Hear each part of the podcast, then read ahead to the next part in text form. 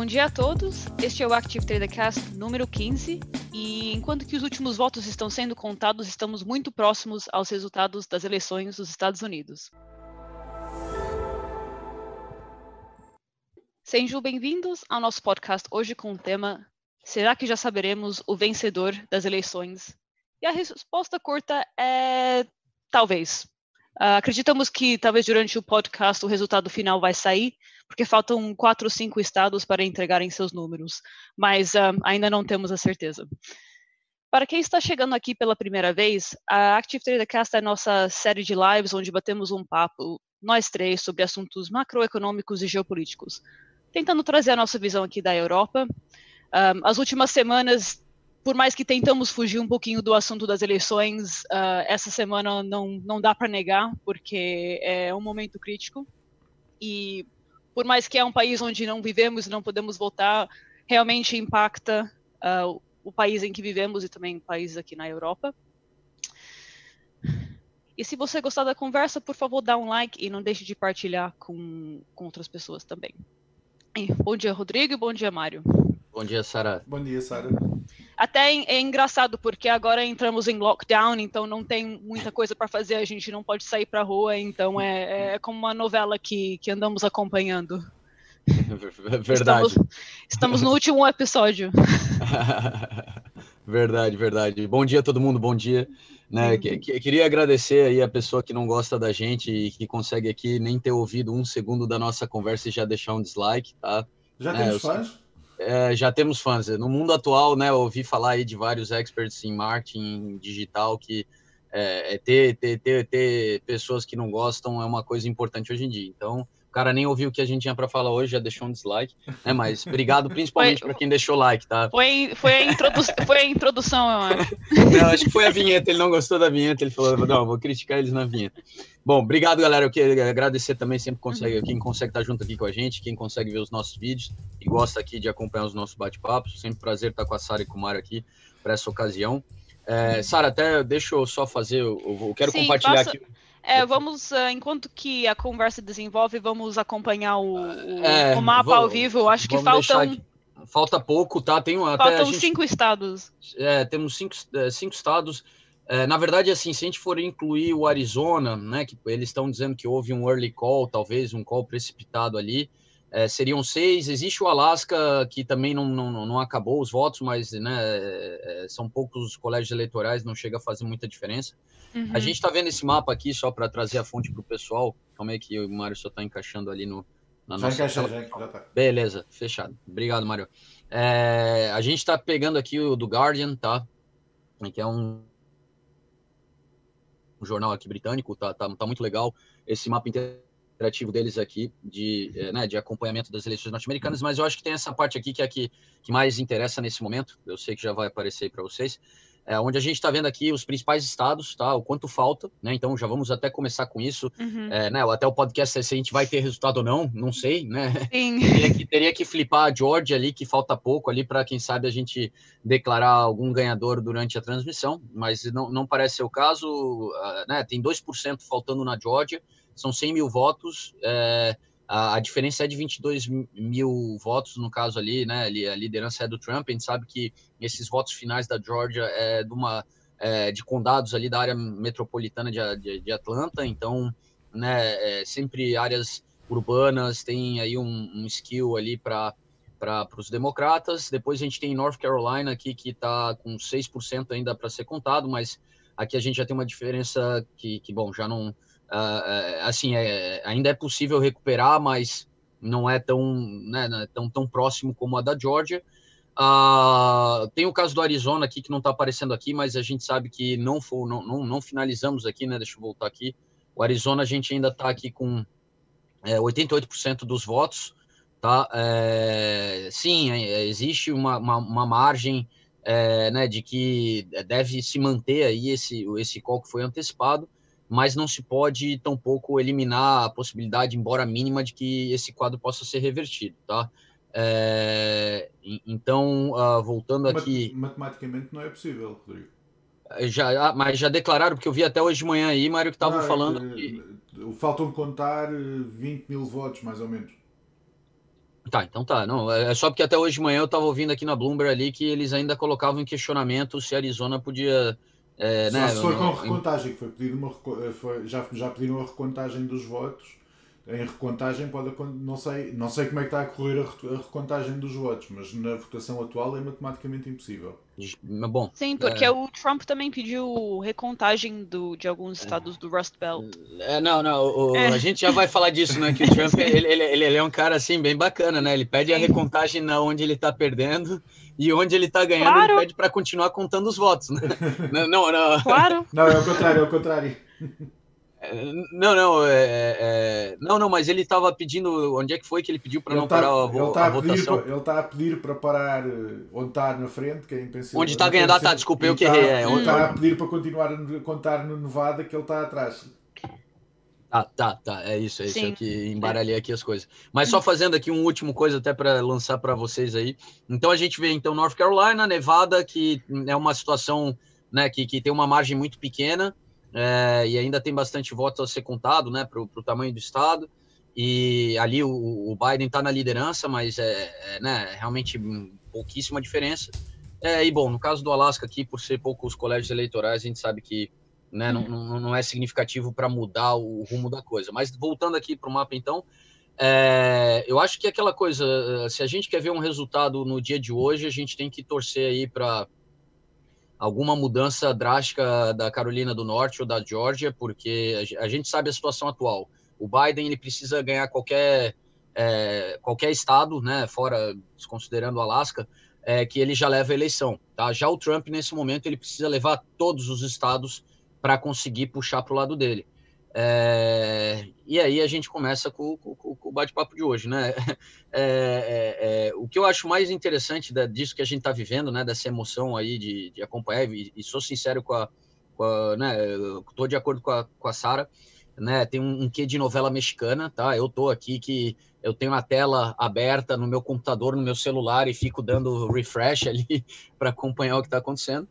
É, porque, como a Sara falou, não é aquela coisa de, de, de querer viver a emoção norte-americana, mas os Estados Unidos é a maior economia do mundo, a gente está vivendo um momento aí onde está tá havendo uma reorganização na geopolítica global, é, é, o rumo dos próximos quatro anos né, do governo federal norte-americano, né, da política externa, uh, da diplomacia norte-americana é, é muito importante para a gente ver como essa, esse, esse esse quebra-cabeça geopolítico global aí tende a, a se reorganizar.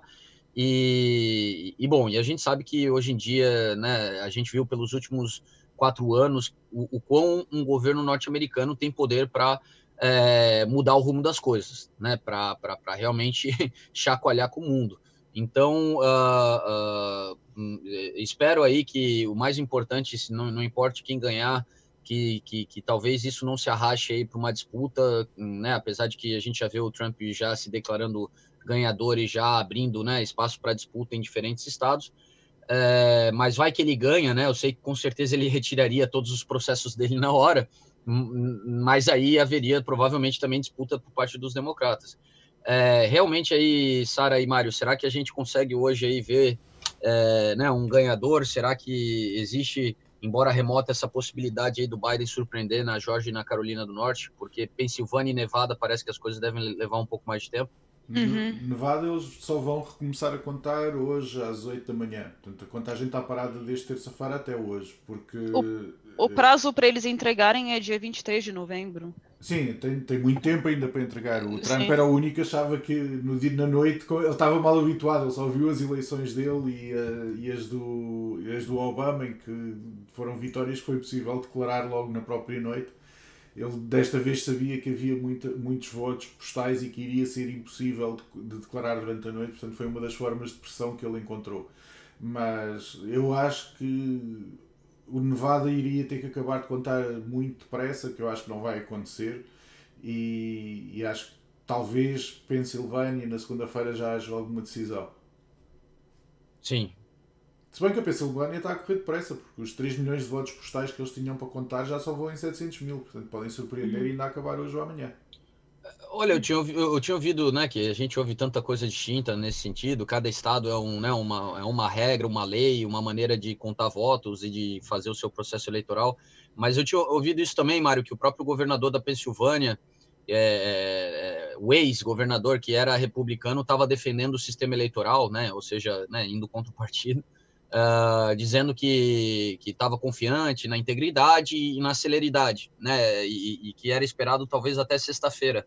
Então, interessante. Também acho que talvez a Pensilvânia pode surpreender nesse sentido, né? Deixa eu só voltar aqui para onde estão tá os números aqui, porque já, já caiu para 700 mil, como tu falou, e, e, e, bom, e a gente sabe que a Pensilvânia é aquele estado que, que, que, que vamos lá, é, para o Trump é fundamental e, e para o Biden garantiria uma vitória com margem, né? Porque a gente sabe a importância de vencer com uma certa diferença para evitar que esse processo Ideal, é, Idealmente ele teria que ganhar, se ele ganhar Nevada, Pensilvânia e der a volta na Geórgia, são estados demais para, para o tribunal considerar. Ou seja, uh, quando é só um estado, vale a pena. Uh, uhum. Agora, se forem 3, 4, 5 estados que é preciso, a coisa começa a complicar. Ele neste momento já precisa de 3, 4, 5 estados porque eu, eu não acredito. Na Pensilvânia, matematicamente impossível ele manter a liderança. Quando faltavam, 3 milhões, quando faltavam os votos postais todos, que eram 3 milhões, ele tinha uma vantagem de 700 mil votos.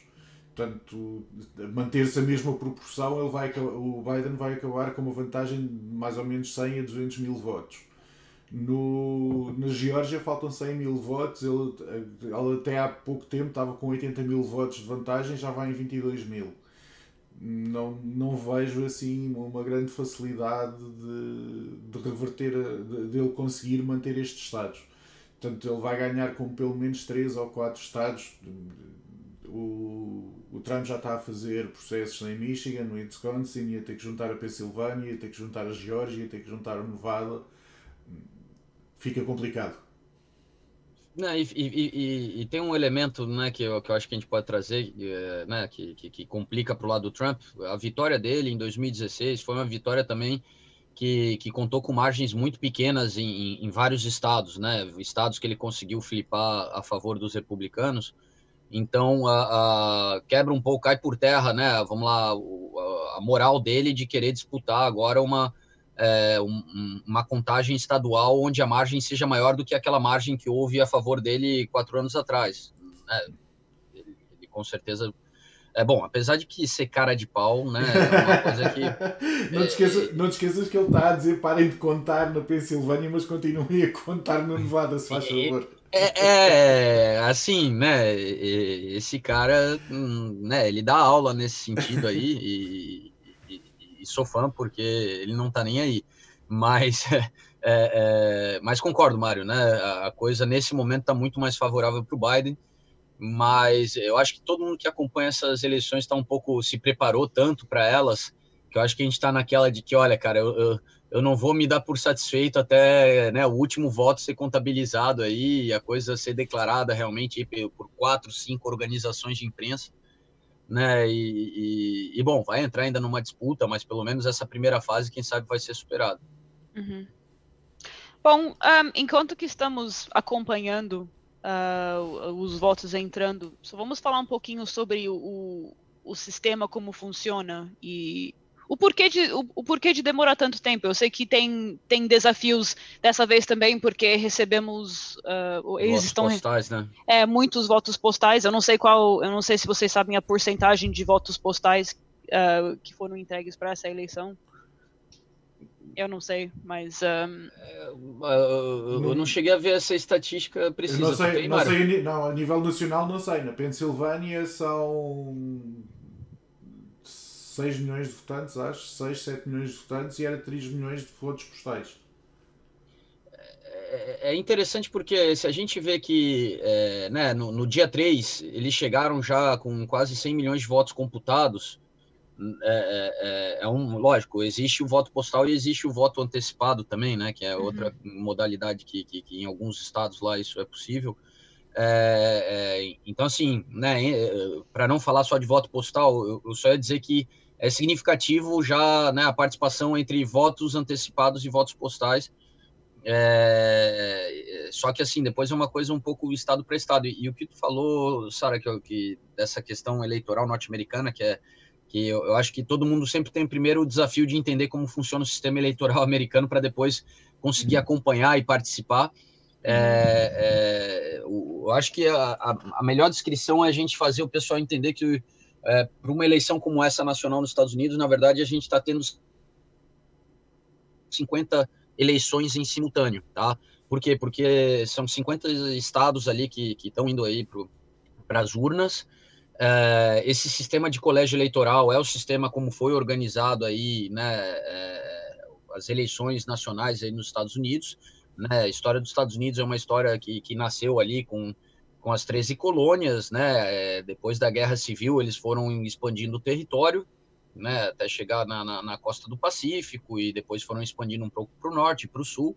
É, então, assim, os estados eles foram sendo agregados né, à, à União, né? Então, é, depois de, de, né, de, de, chegar aí nesse, nesse formato atual né, dos Estados Unidos, com todos né, esses, esses estados, é, que, que se formou essa, é, esse, esse, processo eleitoral, é, foi ficou decidido ali o que, que era, né, os colégios existem, é, até isso eu acho que o Mário consegue explicar com mais profundidade, né, como foi feito a divisão do, do, do, dos colégios eleitorais entre os estados, né, que a gente vê que cada estado tem um peso, é, e, e, bom, e a gente chega a essa situação onde é, né, esse, esse, esse pacto federativo norte-americano, né, que é uma federação de fato, a gente vê que, que, que realmente os estados eles possuem bastante autonomia né, para regular, é, vamos lá, várias questões, né, legislar sobre vários temas né, diferente de outras federações, um bom exemplo é o Brasil, onde os estados uhum. eles até conseguem legislar, mas sobre poucos temas. Nos Estados Unidos é o contrário, né? Tu tem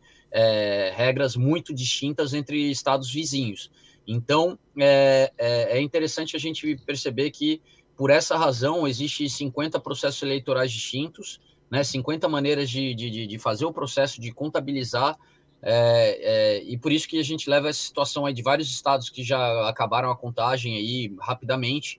E, e bom, e esses remanescentes aí que, que tem prazos que, que se prolongam até o fim do, do, do mês de novembro, né? É, então, assim, até Mário, tu que sempre tem aí mais detalhes sobre isso, qual, qual que é o, o, o critério em relação a, a decisão de colégios eleitorais aí por estado? É, é, é econômico? É população? Não, é, é, a razão pelo qual o Trump não quer que seja incluído nos censos uh, os imigrantes ilegais. É, hum. é pelo número da população a nível de Congresso e do Senado, sobretudo no Congresso, em que há muito mais, há muito mais candidatos, faz uma diferença muito mais imediata o número da população na, para as presidenciais e o número de votos do colégio também tem a ver com a população do Estado.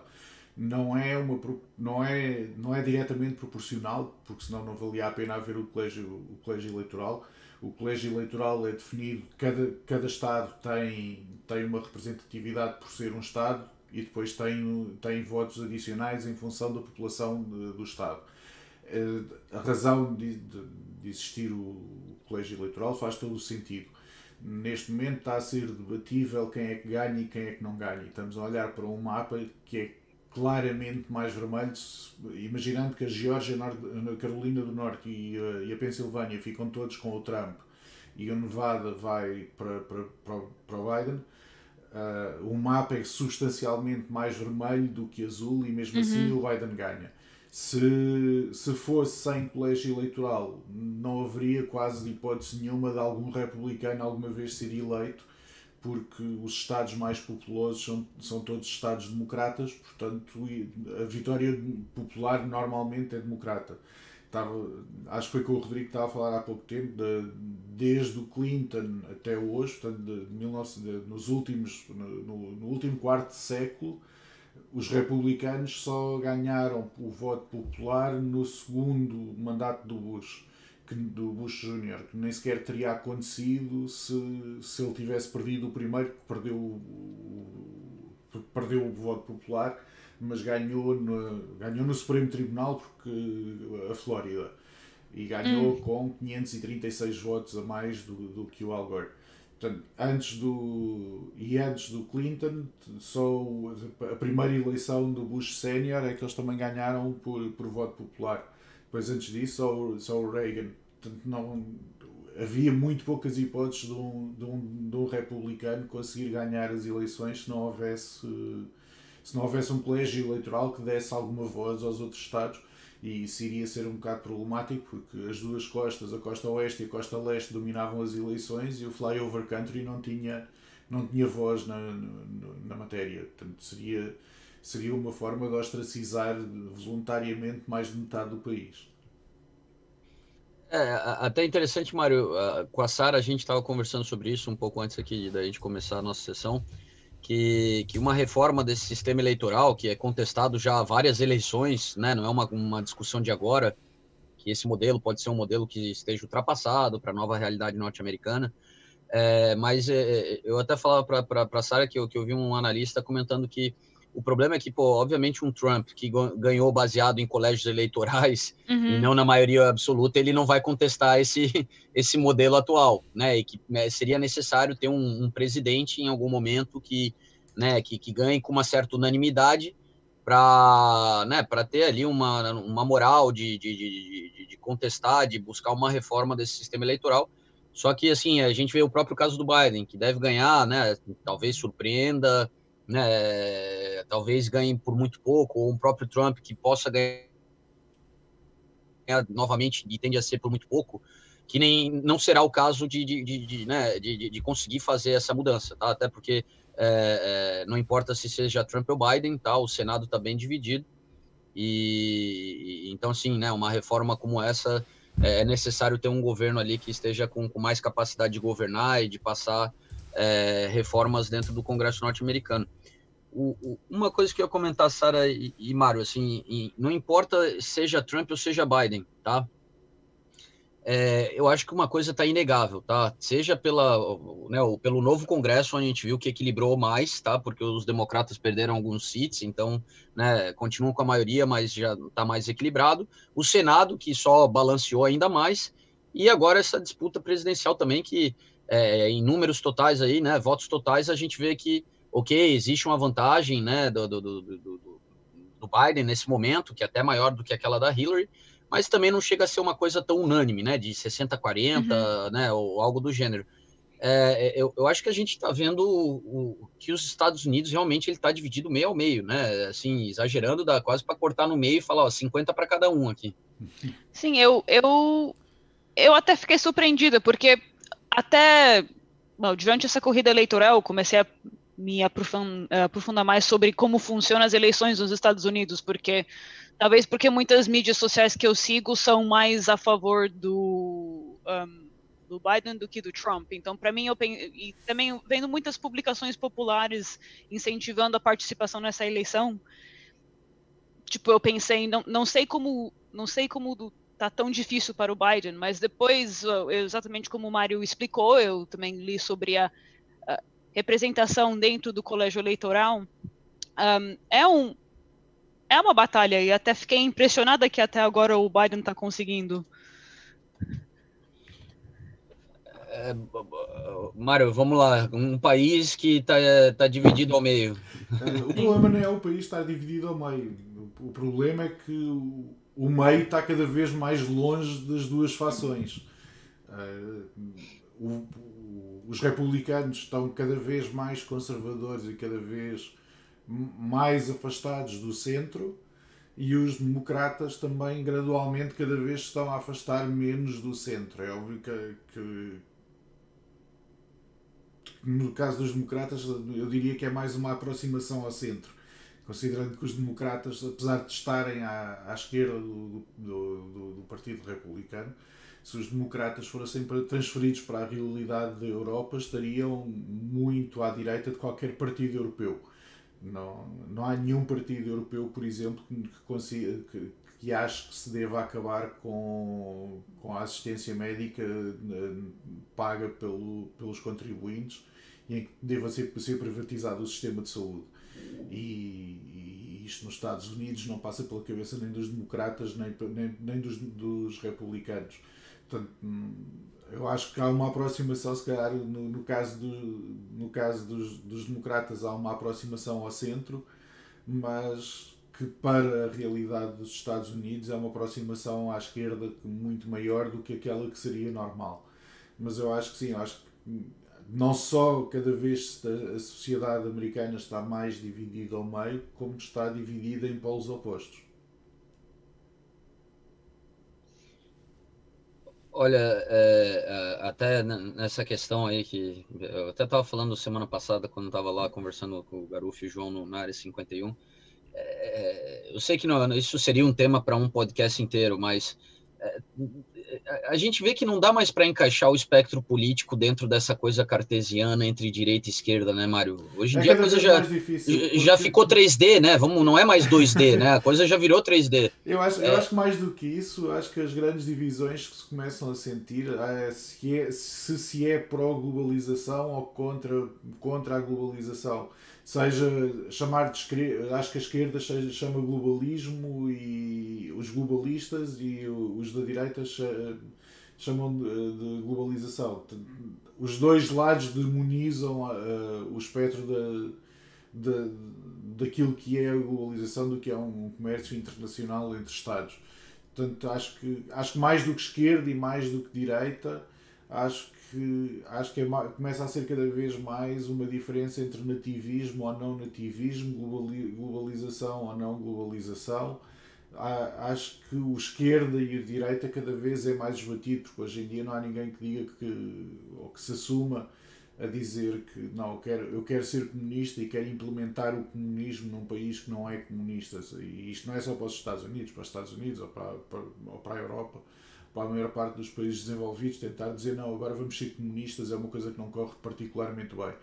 Portanto, a diferença esquerda-direita não me parece que hoje em dia faça, faça muita diferença. Agora, o nativismo, o globalismo, uh, se há necessidade de interação com outras nações ou se podemos ir sozinhos no nosso caminho, isso foi um bocado o que foi a, o que foi a, aposta do Trump, o que foi a aposta do Brexit. Acho que aí sim são as principais diferenças que se podem notar dentro das diferentes visões políticas que, que existem hoje.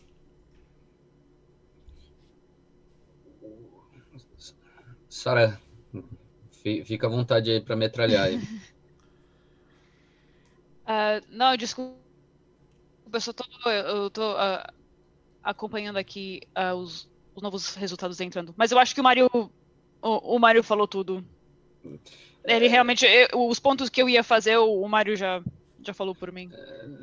E eu acho interessante, na verdade, até eu também acredito que hoje em dia está aquela coisa entre protecionismo e globalismo.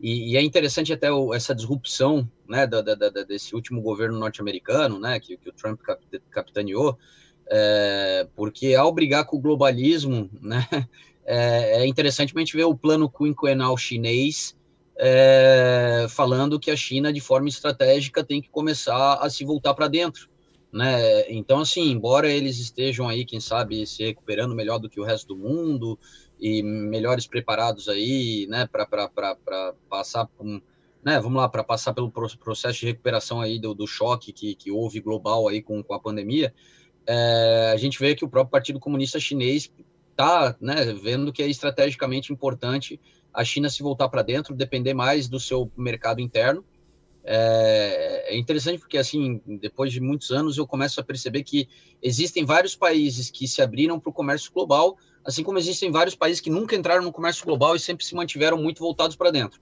E é até interessante que a gente tem né, um dos mercados que a gente cobre aqui no Português 10, que é o Brasil, que é um grande exemplo disso. É um país que foi se abrir no começo dos anos 90, mas ainda assim se abriu assim com muita restrição para vários setores, muito protecionismo, até para defender a indústria né, na, o parque industrial lá brasileiro, que, que, que é importante e, e, que é todo voltado para dentro, né, pouco se exporta assim de, de, de, de bens manufaturados, é, mas ao mesmo tempo a gente vê uma China, né, que, que, que, que buscou esse crescimento aí nos últimos 40 anos, é, produzindo para o mundo, mas que de certa forma também sentiu né, o, o peso de estar tá tão exposto globalmente numa situação como a atual, né? Então, assim, eu, eu acho que, que, tu, que tu falou bem, Mário, né? A gente começa a sair desse espectro esquerda-direita, até porque hoje em dia eu vejo Né, eu falo por mim próprio, né? Hoje em dia, se alguém me pergunta se tu é de direita esquerda, eu não sei nem responder, né? Porque eu não vou, não, não vou dar aquela resposta mais básica que, ah, não, eu sou centro, né? Para me dizer neutro. Não, eu sou centro, eu sou centro, né? Não, não adianta, porque até o centro já não existe mais um, não, uma ideia de centro, né? O centro é quando tu realmente não quer se classificar como nenhum dos lados, tu, tu, tu né, bota a coluna do meio ali, mas mas eu concordo, eu acho que está muito mais eh, eh, essa discussão entre um mundo que, que, que trabalha economicamente interligado, é, ou, ou, realmente aí o nativismo, como tu falou, e, e voltar mais para dentro e, e, buscar selecionar melhor as, as parcerias globais, porque né, a pandemia deixou muito claro que, né, que, que numa situação dessa é necessário fechar fronteiras e, e, e, quem depende das fronteiras abertas paga por isso. Mas será que agora é é a hora da China para olhar mais para políticas assim, agora que eles estão começando a ganhar mais. Bom, se bem que a China, tá, como você disse, nos últimos 40 anos já estava ganhando mais poder, mas agora que está numa posição mais favorável. A China tem um mercado interno maior do que a União Europeia e os Estados Unidos juntos e juntando o Canadá, a Austrália uh, e o Brasil. Portanto, numa população que está a sair rapidamente de condições de pobreza extrema que sempre viveram e, e que hoje em dia tem poder de compra, a China virar-se para dentro é diferente do que o Reino Unido sair da União Europeia ou do que a Califórnia sair dos Estados Unidos eh, ou do que os Estados Unidos virarem-se para dentro, apesar dos Estados Unidos serem um mercado enorme e da União Europeia ser um mercado também igualmente enorme. Em poder, em poder de compra, os Estados Unidos são muito maior do que a China e a União Europeia é muito maior do que a China em, em função do poder de compra de cada um dos seus habitantes. Mas, mas isto é uma situação que cada vez fica mais próxima, cada vez o, o PIB per capita da China é maior, cada vez a população interna chinesa é um mercado a ser considerado. Portanto, a China, ao dizer, ao assumir que quer virar-se para dentro, também está a assumir que tem um mercado interno forte e grande, e, e é uma forma de dizer ao resto do mundo que se continuarem a, a achar que, que, nos podem ostracizar, não se esqueçam que nós podemos fechar as fronteiras e viver aqui muito bem dentro do nosso quadrado. E vocês precisam muito de nós porque transferiram toda a vossa produção para cá.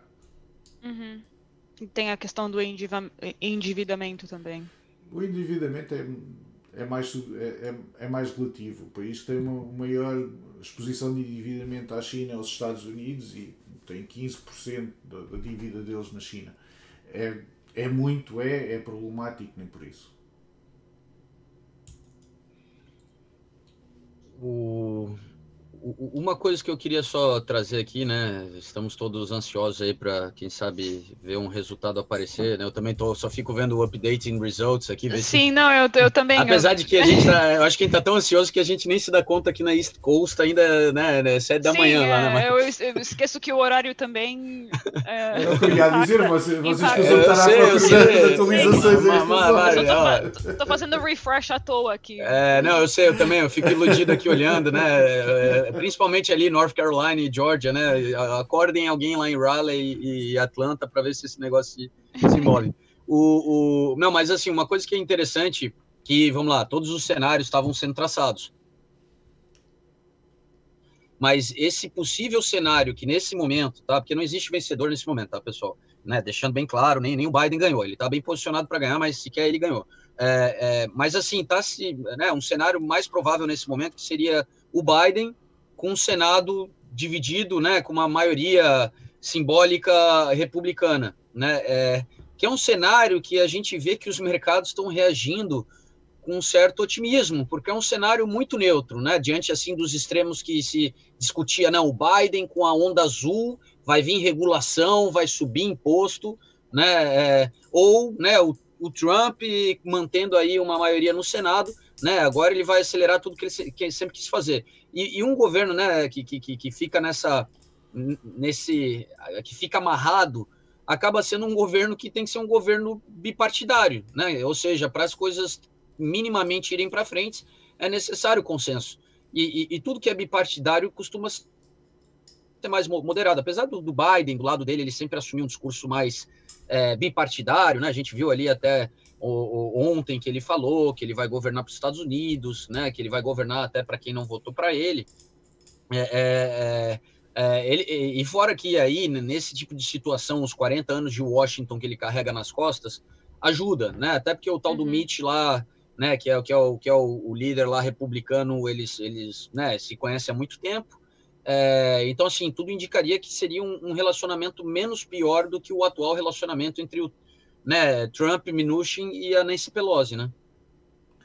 Vai correr substancialmente melhor. O, o Biden tem um histórico de trabalhar across the aisle que, antigo e que foi a razão pela qual o Obama o escolheu para ser vice-presidente, porque o Obama não tinha capacidade de trabalhar across the aisle e tentar aproximar-se dos republicanos.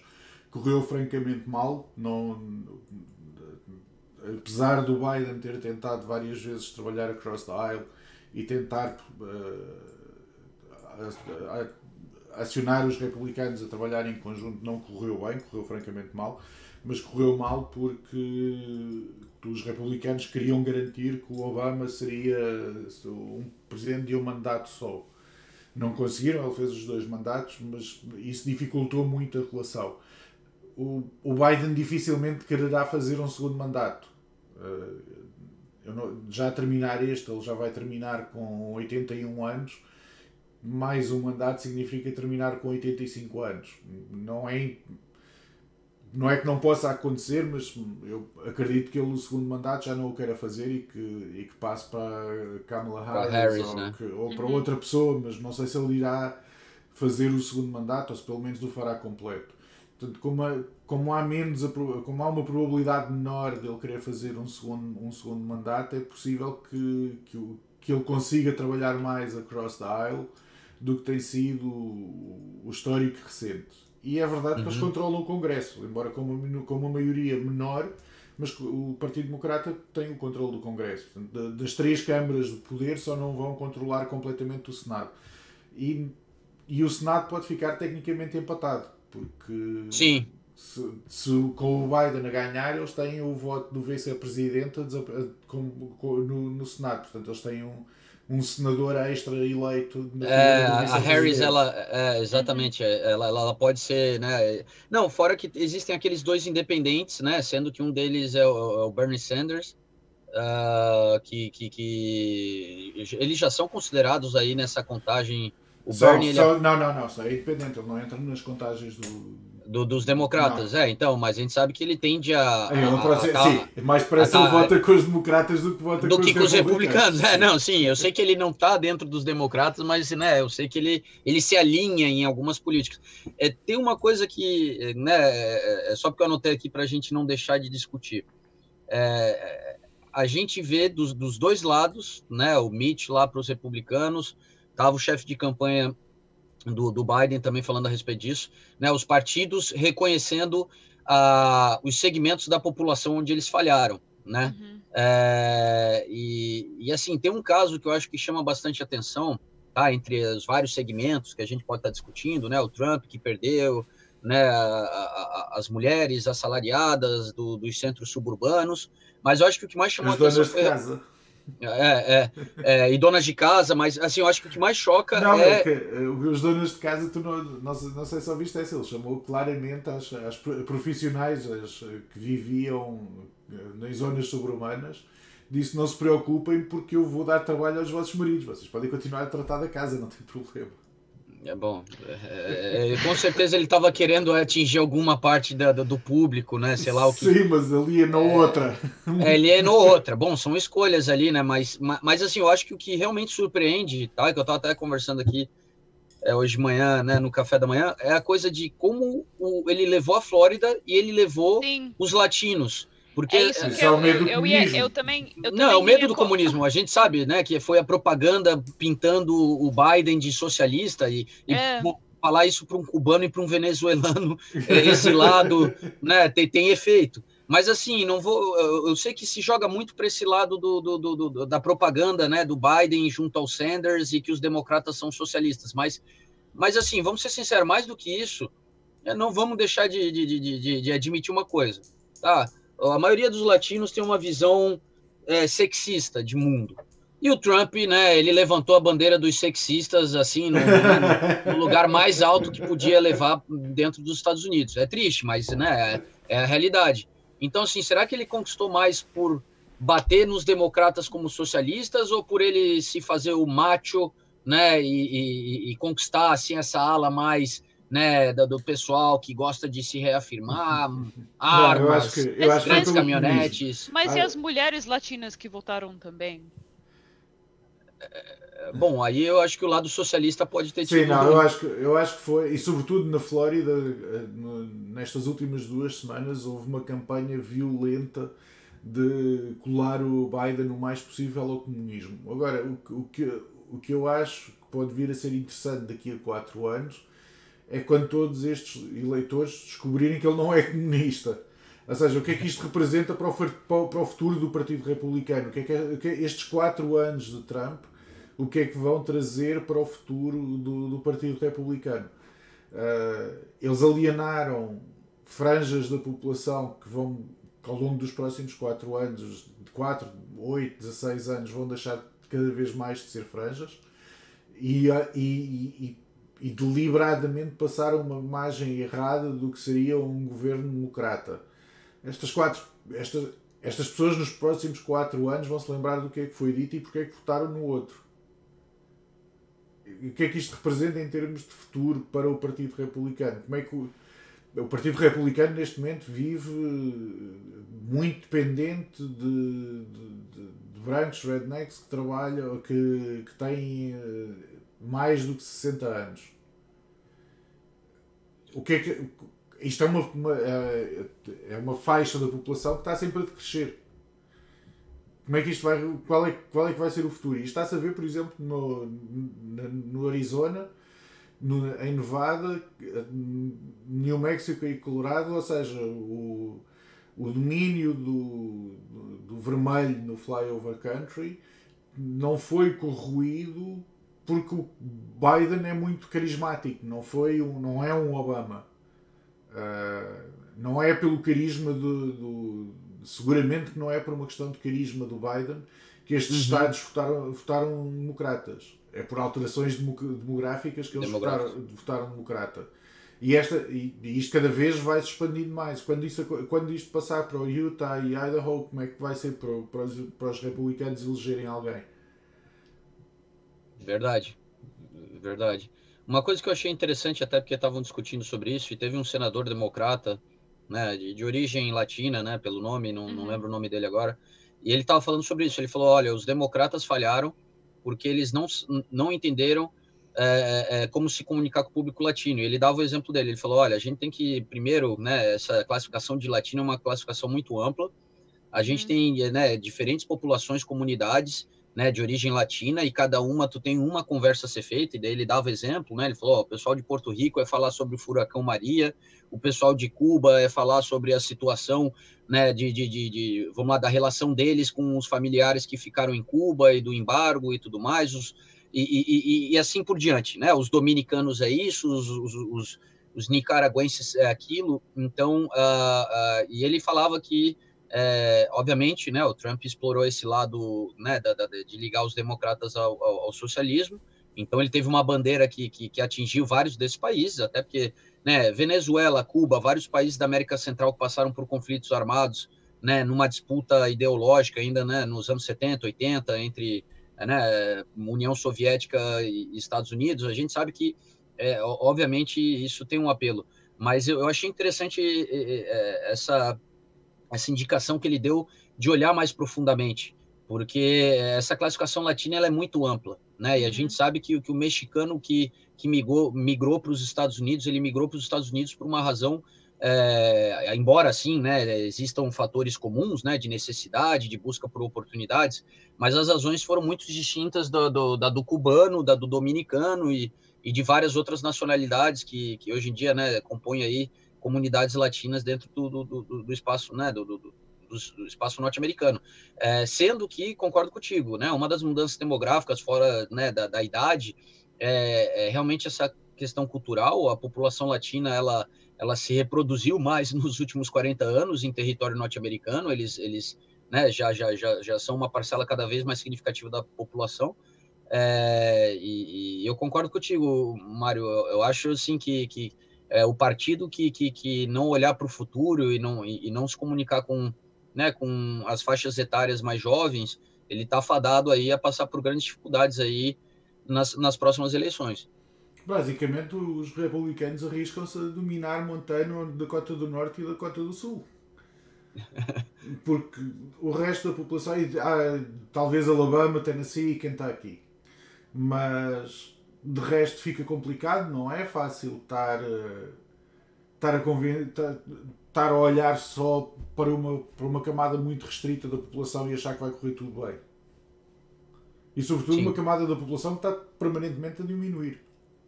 Sim, verdade, verdade. Também isso.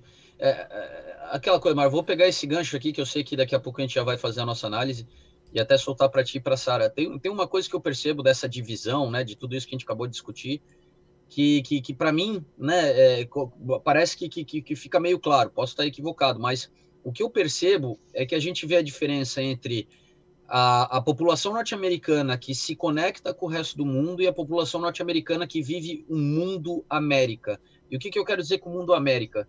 É, eu vejo, primeiro assim, até nesse sentido, eu, eu vejo que a gente aqui de fora, a, a gente está muito acostumado, né? Vamos lá, eu acompanho uma Bloomberg, né? Então estou vendo vários uh, jornalistas norte-americanos super sofisticados que vivem numa megalópole cosmopolita e que tem uma visão muito alinhada com essa visão mais global que a gente vê em outros países pelo mundo.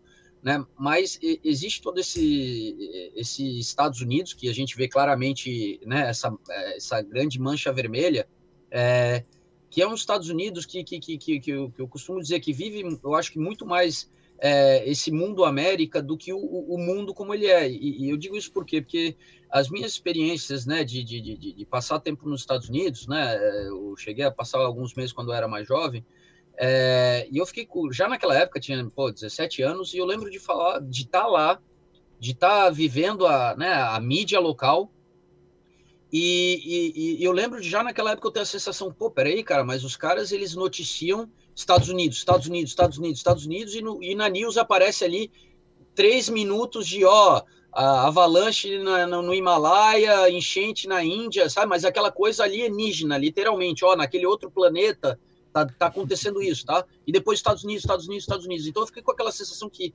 é, para muitos norte-americanos, né, tá, apesar da internet, da tecnologia, principalmente esses que estão mais afastados dos centros urbanos, eles vivem essa realidade do mundo América que é um mundo onde para eles, né, o dia nasce em Nova York e acaba em Los Angeles, né? Então eles têm ali seis time zones, né? Se for considerar o Alasca, quem sabe até mais. E depois existe o resto das time zones que, que é realmente desse, desse planeta à parte, né? É lógico, eu acho que, que, que os centros urbanos, a internet ajudou a, a, a diminuir isso, mas é, é, é, o que, que, eu quero dizer com isso? Parece que, que o Trump, né? Até porque vamos ser sinceros, tá? Não, não, não, acabou né? Mas se por um acaso o Trump vier a perder, a gente tem que reconhecer que ele conseguiu manter realmente boa parte do eleitorado ligado a ele, apesar de uma gestão do Covid que não foi das melhores. Tá? Eu sei que ele tem números econômicos ali para se apoiar, mas é, né, a gente sabe que é, o ano de 2020 não é um ano exemplar ali para ele como né, é, presidente, e, e, e, ainda assim né, ele está fazendo a vida difícil ao Biden. Né? Então a uhum. gente está vendo é, realmente eu acho que essa divisão, como tu falou, Mário, entre o nativismo e o globalismo, e entre uma parcela da população que ainda vive voltada para dentro, né? Que é aquele cara que é, até porque a gente vê, é, eu dou um exemplo que, que, né, que para mim foram sendo essas reafirmações entre é, viver o mundo América, né? Pô, os Estados Unidos é um país aí com, com bastante poder aquisitivo, né? E, principalmente nos estados mais ricos, mas ainda assim a parcela de turistas norte-americanos que a gente vê nos Estados Unidos, aqui na Europa é mínima, entendeu? Tu vai para uma Torre Eiffel, tu vê um milhão de japoneses, indianos, brasileiros, latinos, de tudo. E tu vê americanos, né? Mas costumam ser, é, né? Tu até vê estudantes universitários, né? Curtindo a vida aqui, é, professores, profissionais.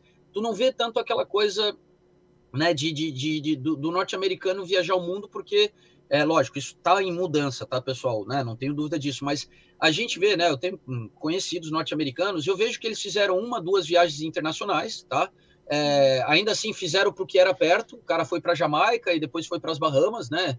É, o Canadá está do lado, o cara não está nem um pouco interessado em conhecer o Canadá. Europa está muito longe, é do outro lado do oceano, né? É, então assim, só que ao mesmo tempo o cara tem orgulho de dizer, né? Ó, ele é da Carolina do Norte, ele tem orgulho de dizer que ele já foi para Califórnia, né? Que ele conhece bem o Michigan, que ele tem parentes no Nebraska, entendeu? Então assim, é, é, é, interessante porque, lógico, isso é, é, é um lado cultural norte-americano que se criou né, ao longo do último século, onde né, eles cresceram, se desenvolveram e, e, e claramente, né, um, sendo um país continente, né, eles conseguiram mostrar, assim, impor essa coisa cultural de que existe os Estados Unidos e existe o resto do mundo. Né, não é à toa que todo imigrante eles chamam de aliens, né? Eu acho que é, a gente chamar de alien já é uma coisa assim né, bem expressiva para mostrar né, qual é a nossa visão de, de tudo aquilo que não está dentro das nossas fronteiras. Mas é, a gente vê que está mudando. Eu confio muito nisso que tu falou, Mário, que, que, que, a questão demográfica, a juventude, não importa se o cara está isolado lá em Montana, ele tem uma internet e ele está podendo se comunicar com o mundo, que não era o caso de um jovem que vivesse em Montana nos anos 70, né, que no máximo ia trocar cartas com alguém de outro país. É, mas ainda assim, né, olha só a, a, a grande mancha vermelha né? É, e a gente sabe que essa grande mancha vermelha, com certeza, é porque eles estão vendo os Estados Unidos como eles querem, lá de dentro, sem se importar com China, sem se importar com o globalismo, sem se importar com o mundo, né? E lógico, para esse povo que só quer saber dos Estados Unidos, obviamente que o Make America Great Again, America First, né? E, e, e o Trump falando um linguajar que ele se, se, se né, que, que, que, aquela coisa, eles, eles se sentiram empoderados, né? Todo mundo chama eles de rednecks, de ignorantes, né, de camponeses, entendeu?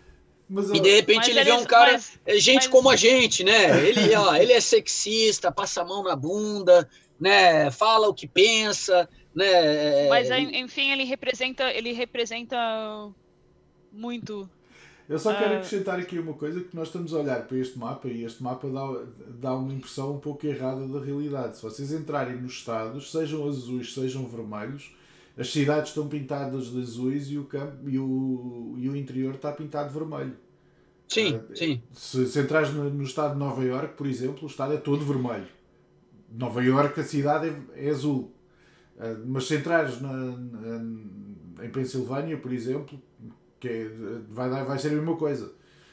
Tem, as cidades estão pintadas de azuis, o campo de vermelho, mas isto, base, tirando os estados, o Deep South e, e, estados que praticamente têm cidades muito pequenas, mas em, em, em, estados que têm cidades significativas, o comportamento é igual em todos, sejam azuis, sejam vermelhos. As cidades estão, são os pontos azuis e o campo está todo pintado a vermelho.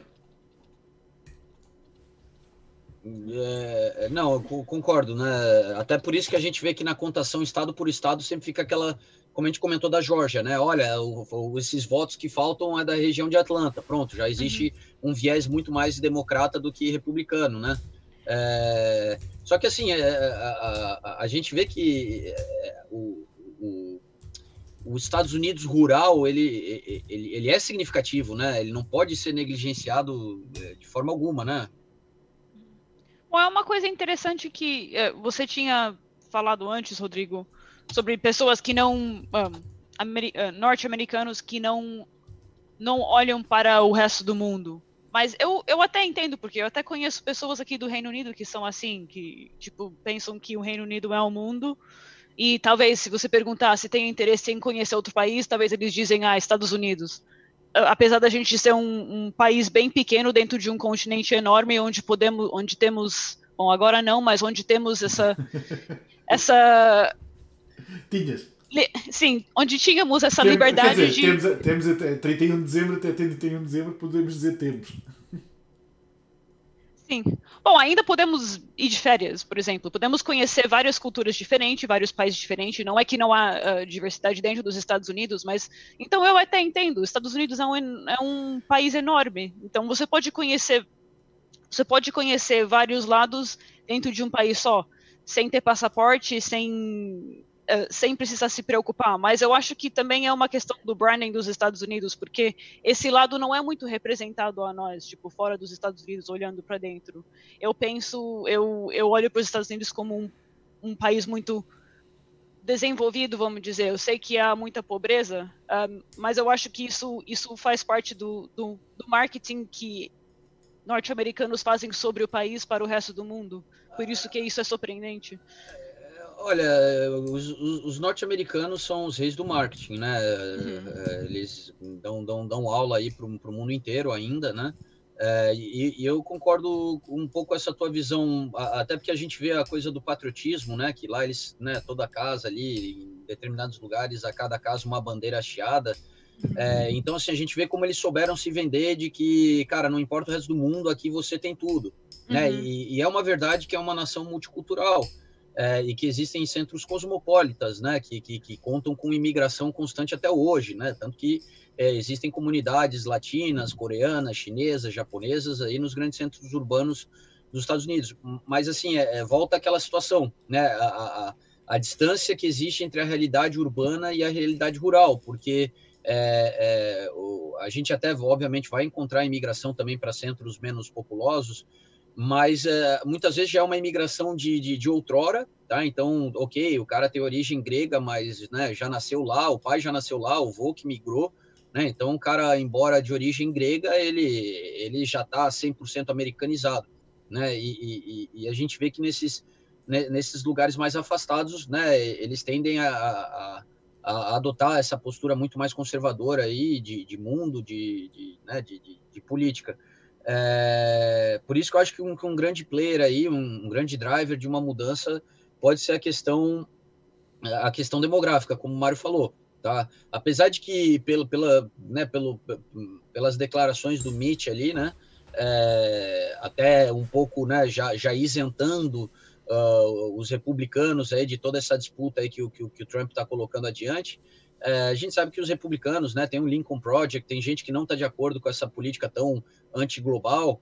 É, eles também, né, só precisam um pouco, talvez, de, um, de bastaria eles mudarem um pouco a, a, a liderança partidária, né, para quem sabe adotar um, um discurso talvez não tão mais extremo, né, anti-global e, e, e, conseguir voltar a conquistar essas camadas mais jovens. Uhum.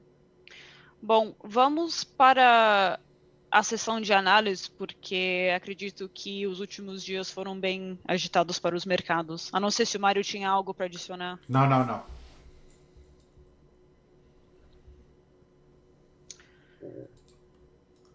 Do, de, deixa, tu quer que eu abra aqui, Sara? Só, só me avisa aqui, quer que eu abra uh, Sim, é, vamos dar uma. Tá. É, infelizmente, não, nada, nada de novo durante essa tá. discussão, mas, mas ao mesmo tempo, é, nos Estados Unidos é bem mais cedo do que agora. Mas... Não, é, é, que eu tava, eu tava na ilusão, eu pensei, pô, vai que os caras começam Sim. a contar voto às 5 da manhã, né? Mas, não, não é o caso, não é o caso.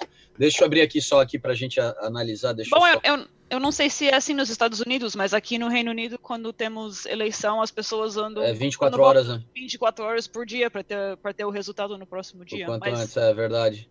Mas é um país bem menor. Deixa eu só selecionar aqui o gráfico. Beleza. Então, uh, vamos aqui para o USA 500, né? Uhum. Eu acho que é, todo mundo está acompanhando. Apesar de que no dia de ontem chamou muita atenção do mercado ao fato que a gente viu uma recuperação até é, maior do, do, no caso do, do Nasdaq, né? Deixa eu só botar aqui o Nasdaq também no diário. Uh, uh, mais intenso do Nasdaq do que do, do, do S&P 500, mas vamos começar com o S&P 500.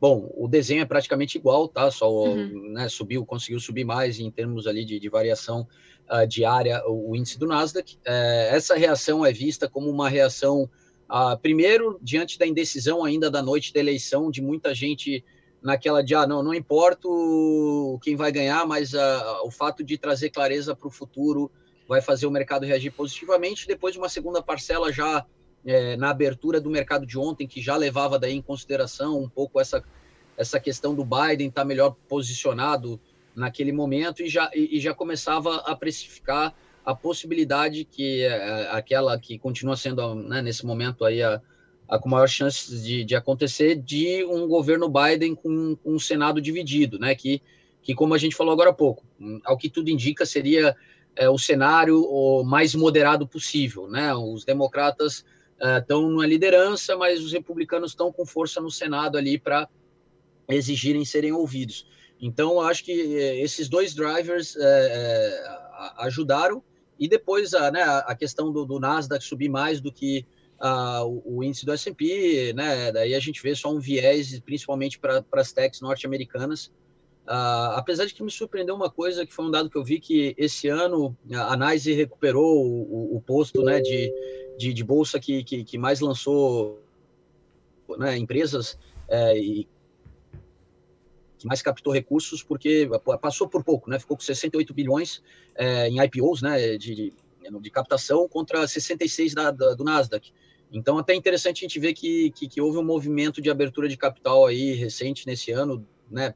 Durante a pandemia, de, de não só de, de, de empresas aí que, que, que buscam o Nasdaq aí por ser é, não, né, um índice que, que, que, que, apesar de que existem várias ações no Nasdaq que não são de tecnologia, mas que está mais voltado aí para as ações de tecnologia, mas ainda assim, né, várias empresas tradicionais que, que não têm esse viés tecnológico também, que, que foram lá e abriram capital. Então, eu, eu acho assim que o mercado ele está é, ansioso por clareza, né, e, e eu acho uhum. que essa recuperação a gente vê que na verdade só está recuperando ali o que tinha sido aquele momento pré-eleição. É, se a gente tiver uma decisão assim com bastante claridade e não deixando margem para disputa, eu vejo o mercado acionário norte-americano bem bullish aí uh, para as próximas semanas. Uhum. Uh, vamos dar uma olhada no, no VIX também? Vamos sim, deixa eu só pegar uhum. aqui, só abrir aqui o nosso VIX.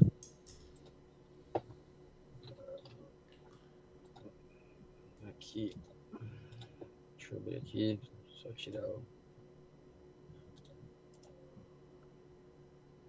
Beleza, deixa eu expandir aqui o nosso VIX, tirar esse aqui. Tá aqui, ó. Uh, então, Sara, a gente. Uh, deixa. Peraí, que tá no uma hora, vamos botar no diário. Uh, bom, eu acho que. será que existe uma proporção, eh, né, uma, uma, correlação inversa entre, entre ambos? É, né, a gente viu ali a pernada para cima dos índices acionários e aqui a gente vê o VIX que veio rapidamente aí, né, ao longo dessa semana, uh, da, daquela faixa eh, né, próxima a 35 para uh, para o nível de 27, né? Lógico, não é assim uma, uma mudança tão é uma, vamos lá, uma movimentação tão ampla, mas é, eu acho que já reflete um pouco isso que, que a gente acabou de falar, né? O mercado diante de uma possibilidade de, uma, de maior claridade sobre o que vem pela frente começa a entrar num modo um pouco mais risk-on, né? É, porque a gente viu que existe muita demanda reprimida, né? Em termos de, de, de, alocações é, e, e, na medida que essa clareza surgir, né, muitos gestores pelo mundo vão estar montando novamente posições em ativos de risco que tinha, né, algo que tinha sido evitado aí é, na escalada, né, da, da, da, das eleições presidenciais norte-americanas. Uh, vamos, uh, então vamos dar uma olhada também nos, nos ativos de fora, não, não americanos, para ver como eles reagiram. Tá, é. A gente sempre menciona a China, então talvez uh, valha a pena ver, ver a moeda chinesa. Tá, claro. Deixa eu pegar Sim. aqui só pra gente aqui. Espera aí que faltou um S aqui. Aqui, vamos ver como é que tá o Yuan. Uh, só tirar aqui, só fazer aqui para ficar mais claro o chart. Tirar o Quick Trading, tirar a grade. Beleza. Uh, bom, Sara, a gente sabe que no caso do Yuan, né, o, ali existe uma força uh, né, que, que, que era para ser oculta, mas todo mundo conhece, chamando, chamada Banco Popular da China, né, apoiada por um, por um hum. partido comunista chinês que, que tem um mandato para não deixar esse negócio subir, mas nem a pau. Né? E há uhum. duas semanas atrás, no que eles começaram a sentir a pressão, a gente. É, bom, estou vendo uma vela de uma hora, vamos botar diário aqui, tá? Mas a, aqui, né, a gente vê essa pernada aqui é, eles não perderam tempo ainda na semana passada de facilitar a vida dos especuladores para shortar a moeda chinesa, tá? para ajudar eles nesse, nessa contenção aí da valorização da moeda chinesa. Né? A gente acabou de falar do novo plano quinquenal chinês para se voltar para dentro devido à grande exposição econômica que a China tem né, ao, ao, ao mundo. Uhum. Uh, e, e, bom, então acho que essa correção ali é, é para mim, mais uma vez, só re reflete que o mercado é, na medida que ele né, se sente mais seguro ou vê a perspectiva de uma maior clareza se aproximando, é, volta a, a, a, vamos lá, volta a, adotar premissas aí de, de, de, de, de um mundo né, onde os Estados Unidos tende a voltar a jogar um papel mais conciliador e não mais tão assim é, conflituoso, né? E, e, a China ali, né, com, junto com o apoio do Banco Popular da China, né, e os investidores internacionais se acalmando, a gente vê aí o yuan voltando para esse nível de 6,60, tá? Esse nível entre 6,50 e 6,80, a gente sabe que é um nível que é, é, tá ok, tá? Que é, é, né, um pouco a meta ali que, que, que, que o governo chinês e, o, e, a autoridade monetária chinesa trabalham. Um, né, o, o, que é horrível para eles é quando a coisa passa de 7, tá? Porque daí começa a se tornar um problema e, e ele já tem mostrado todas as vezes que o yuan supera 7 contra o dólar, que eles não poupam esforços em trazer ele de volta para essa banda aí, que é a banda desejada por eles. Uhum. Mário, tem algo para. Acrescentar? Nada. Não? Não. Rodrigo falou tudo. tem, não... ele tem o dom da palavra.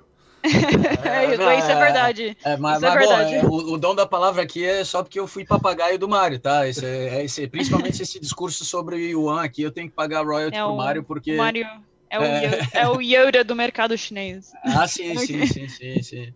Não, eu, eu, eu falo pro Mário, o Mário já viu tudo desde os anos 80, né? Ele já na China desde aquela época. O cara, ele, ele, ele, ele é visionário, é. né?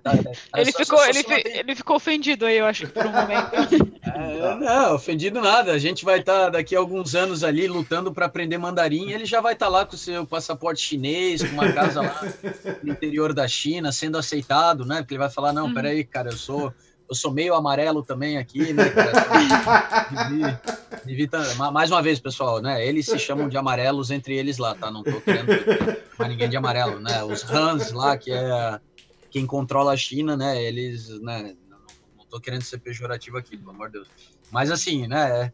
A gente sabe que o, que o Mário é muito esperto, ele viu o, o caminho que o mundo tomava e ele já botou um pezinho na China lá atrás tá certo ele, né? E, e nós aqui, eh, deixa eu acabar o meu Duolingo em alemão aqui, né? Que eu não posso também exigir muito da minha cabeça, já vou baixar o Duolingo, o mandarim e vamos para cima, né?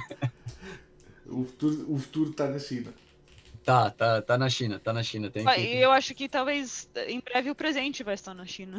É, é, é, é o futuro próximo. A gente já pode é, começar sim. a categorizar, já não é mais um futuro distante, né? O futuro próximo está tá, tá na terra do sol nascente. Eu, eu sou tá muito no, assim. Sim, é, é. A China é, é, debatível, mas que definitivamente para é, mim. Está na Ásia, sim. Para é. mim, o Covid foi a maior eh, transferência de poder e de influência do Ocidente para o Oriente, não há dúvida nenhuma.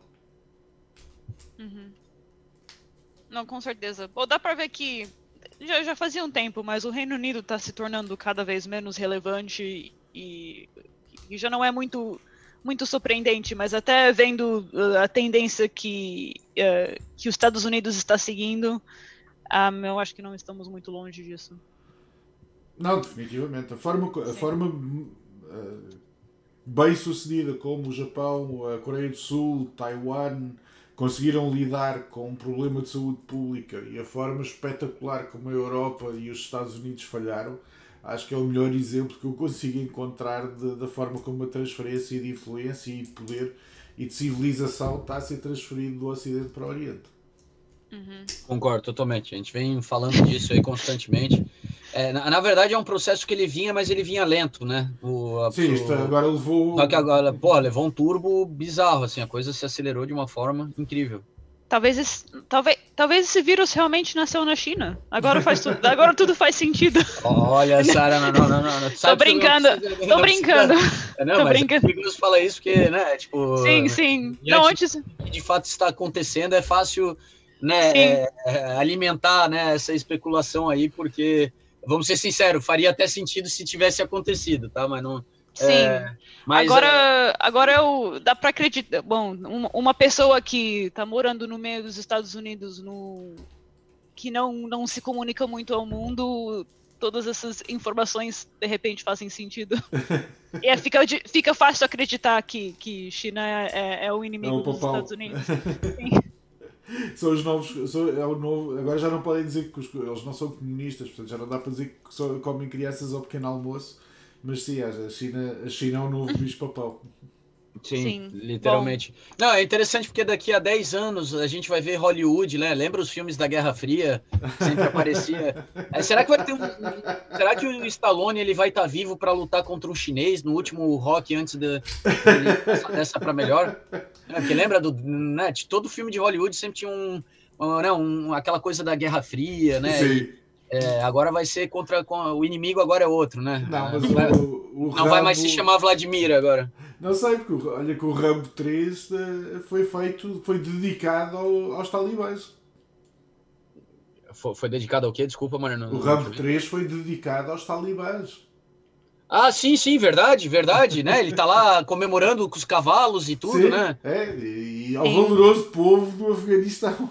No povo do Afeganistão tem o agradecimento lá, é, é mas, é, mas, é, mas, é, diretamente agradecimento aos talibãs, porque eles tinham acabado de ganhar aos russos. Verdade, sim, sim, sim. Eles tinham expulsado os russos lá da. da que, que, que, ah, bom, Mário, mas é aquela coisa, tá? Uh, o tempo passa, as coisas mudam, né? Os antigos amigos uhum. podem facilmente virar inimigos, né? Ah, o, sim, é. o, o melhor exemplo disso é o Saddam Hussein, que foi colocado no poder pelos Estados Unidos.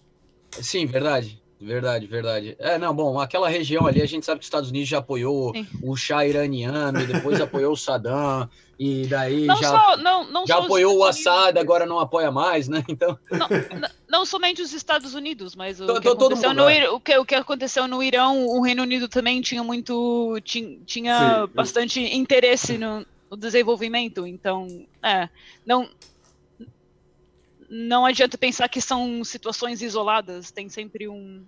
Há sempre um interesse, há sempre um interesse financeiro. Sim, é sempre uma, é, follow the money, eu acho que é. Uma coisa aqui só para a gente reportar nesse final de sessão, todos os futuros norte-americanos, tá?